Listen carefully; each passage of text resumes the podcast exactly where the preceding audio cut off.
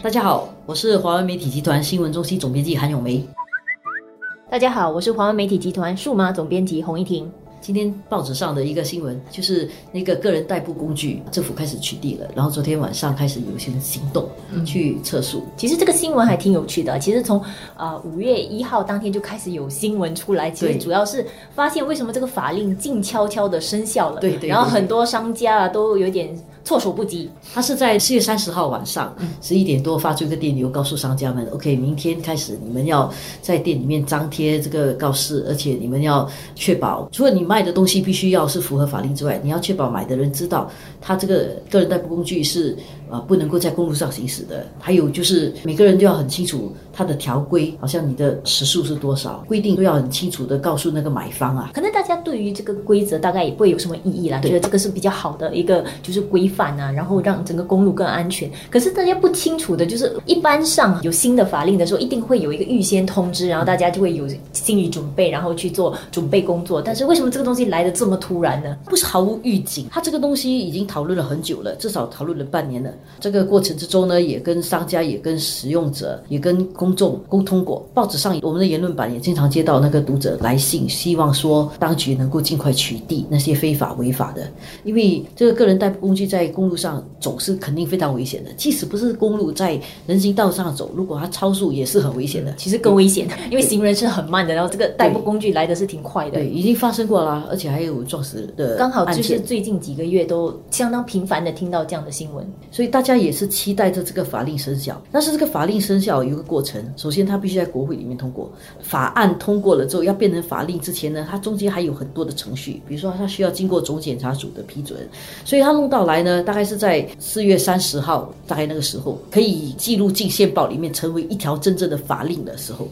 呃，就碰到四月三十号，呃，隔天是隔天是生效日，对，然后就在前一天晚上就通知商家。呃，据我所知，是因为大家想到第二天是公共假期，如果说讲说五月一号开始生效这个东西的话，有一些人会觉得煞风景，可以不然就迟一天才正式生效，可能是这样的一个情况。但是我觉得这个沟通上不是很理想，因为其实是一个好的法令，九十九点九九八千的人是是要安全的，大家都很欢迎这条这个新的法令的。其实应该就提早一天，或者是那天下午就通知大家，哎，这个东西明天生效，我觉得会让我五一劳动节过得更安全。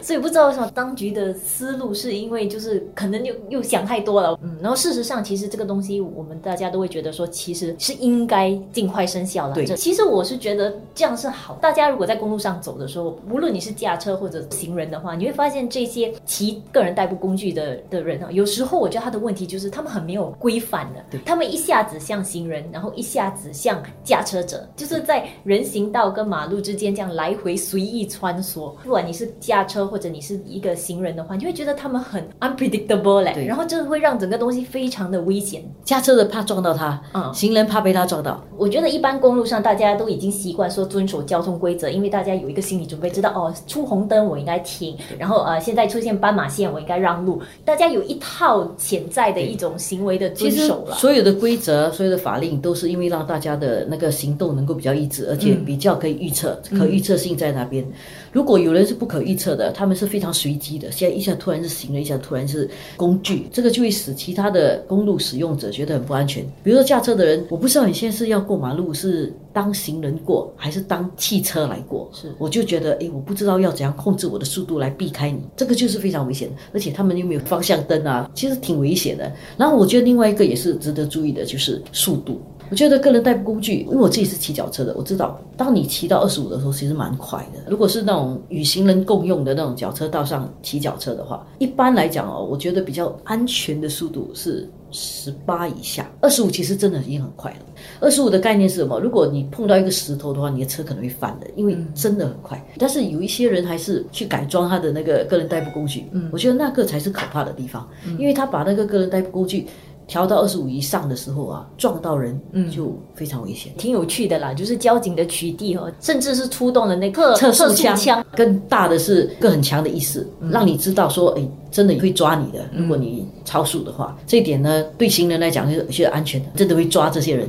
要不然的话，你是觉得正义没有人帮你伸张，现在是真的是哎呦，警察会抓那些非法的人的，我觉得这是比较安全的。其实他真正能够抓到多少人，呃我觉得交警也不可能无所不在的去去取缔啦，因为这些人真的是无所不在啦，有些时候。所以，但是好的在于他发出了一个阻吓作用啊。我觉得当当大家都知道说，诶，其实我现在骑个人代步工具，我的责任更大啊，我是会被抓、会被上班的时候，我觉得至少大家有这样的一种意识啦。对商家来讲，它也有一个组合的作用，就是它不能够卖非法的。嗯，然后而且他卖的时候呢，因为它有一个条例嘛，要他确保那个买的人知道那个用途。呃，但是这个连你妈妈都管不到你，你说一个商家怎么管你呢？呃，但是至少他达到了一个，他告诉你，你不可以说你不知道。这个我有点好奇，在因为网上也卖很多这种个人代步工具，这个怎么取缔，我就就有一个疑问、啊。这个条例可能是更多是针对网上的，比如说我在网上卖，然后我卖一个改装的，我有没有跟你讲？然后那个用的人有事的话，这样这个卖的人就有责任的。对对所以一般合法的商家在卖的对不会有问题的。老实说，我们这样个别这样看着有点怪怪，但是你整体来看的话，你觉得它的整个逻辑是在那里的啦。